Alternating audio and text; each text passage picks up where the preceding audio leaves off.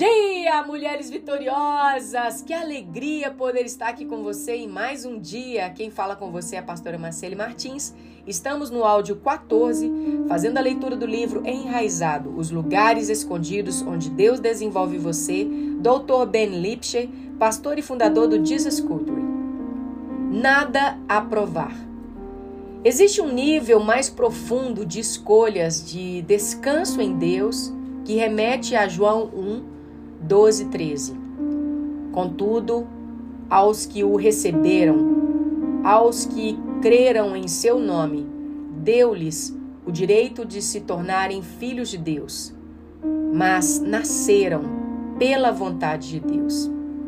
Deus não chamou apenas para cumprir uma tarefa para ele, mas para sermos filhos. E antes de ter filhos, as pessoas me diziam: quando você tiver filhos, irá entender melhor o coração paterno de Deus. Eu não tinha parâmetros para entender o que estavam dizendo. Eu simplesmente descartava suas palavras. Então tivemos nossa primeira filha. Lembro-me de segurá-la quando tinha apenas um mês e olhar cativo para o seu rostinho perfeito eu não tinha ideia de que seria seus sonhos, paixões ou objetivos. Não sabia de nada, apenas que estava perdidamente apaixonada por ela. Naquele momento, tive uma revelação. A coisa mais importante que faria na minha vida será criar essa criança. De repente, Pregar o evangelho em estádios lotados ao redor do mundo não parecia melhor do que criar minha filha. Não havia nada que eu quisesse mais. Comprometi-me solidamente enquanto olhava para ela. Investirei meus recursos, meu tempo, energia e influência, tudo que tenho para ter certeza que as coisas que estão em seu coração aconteça. Enquanto eu experimentava esse amor intenso por minha filha, outro pensamento me veio à mente. É assim que Deus se sente em relação a mim? Ele me ele está comprometido tanto assim a, a ver ser bem-sucedido e a cumprir meus sonhos e chamados? Se sim, por que me preocupo? Em um enorme sentimento de paz e descanso tomou conta de mim, no entendimento de que é ter um pai que trabalha por mim. Muitos anos mais tarde, tive outro encontro com Deus em que me aprofundou mais sobre o que significa ser filho. Aconteceu assim que me senti, sentei na primeira fileira de uma conferência do Jesus Culture pela manhã, pouco antes de subir para pregar. Para lhe dar um pouco do contexto, eu havia começado a pregar em nossas conferências. Tinha auxiliado e guiado o período de oração nesses eventos por quatro anos antes de sentir que era tempo de começar a pregar. Mesmo assim, facilitei um pouco para mim ao escolher uma sessão de manhã para pregar. Mesmo me sentindo chamado a pregar, Queria ter certeza de que o tempo era aquele de que Deus estava me chamando para isso. Naquela manhã, eu não estava confiante sobre a mensagem que iria pregar. Além disso, tivemos uma reunião poderosa na noite anterior. A reunião fora liderada por um pregador novo e promissor, uns dois anos mais novo do que eu, que pregou uma mensagem poderosa que era tudo o que eu queria que fosse. Engraçada, profunda, reveladora, consistente.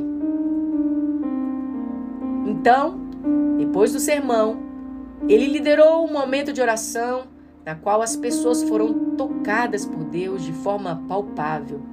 Nesse dia senti-me, sentei-me na primeira fila com as mãos na cabeça completamente estressado e orando. Deus, por favor, não me deixa, não deixa meu sermão ser ruim. Eu tenho certeza que todos pensaram que eu estava em um tempo profundo de oração para a congregação, ter um novo encontro com Deus. Mas, infelizmente, eu estava orando apenas para mim. Eu queria desesperadamente não parecer um idiota na frente de, de um convidado especial que havia sido tão impressionante na noite anterior. Então, o Senhor falou ao meu coração: Beni, você tem uma escolha. Você pode escolher ser um pregador ou um filho. Se escolher ser um pregador, às vezes vai se sair bem, outras não, nem tanto. Mas se você decidir ser filho, então você será ótimo sempre, pois você é um filho maravilhoso. Tudo mudou na minha, naquele momento. Deus, eu quero ser filho, não quero ser nenhuma outra coisa, não quero ser um pregador, eu quero ser um filho. Daquele momento em diante, algo mudou dentro de mim. Eu estava motivado por algo diferente. Mas com certeza eu quero ser um bom pastor, eu quero ser um bom pregador, eu quero ser um bom líder. Mas nenhuma dessas coisas me motiva, pois não quero descer de um púlpito e ouvi-lo dizer: Benny, você é um ótimo pregador. Eu quero ouvi-lo dizer: Benny, você é um ótimo filho. Eu amo como você me ama. Eu amo como você ama as pessoas. Eu amo como você faz o melhor que pode fazer, me seguir e ser obediente. Você é um ótimo filho. Descansar nessa verdade de que Deus me chamou para ser filho irá desligar a pressão de se autoafirmar. Tantas pessoas são movidas pela necessidade de provarem a si mesma. Eu não quero ser bom em espaço em branco para preencher, para que as pessoas sejam que vejam o meu bom trabalho. Você não é a última criança a ser escolhida do time. Deus escolhe. Escolheu você para ser esse filho e para ser frutífero. Você tem tudo que é necessário, pois você tem a Ele. Ele será fiel ele dá tudo o que precisa para que você possa ser fiel em administrar tudo o que ele confiou a você. Descanse no fato de que Deus escolheu e que você não precisa provar nada a ninguém. Deixe-o construir a casa enquanto você se concentra em ser um ótimo filho ou filha. Que isso seja o mais importante. Louvado seja Deus por esse texto. Vamos ficar por aqui. Que Deus abençoe você e até o próximo áudio, se assim o Senhor nos permitir. Até lá.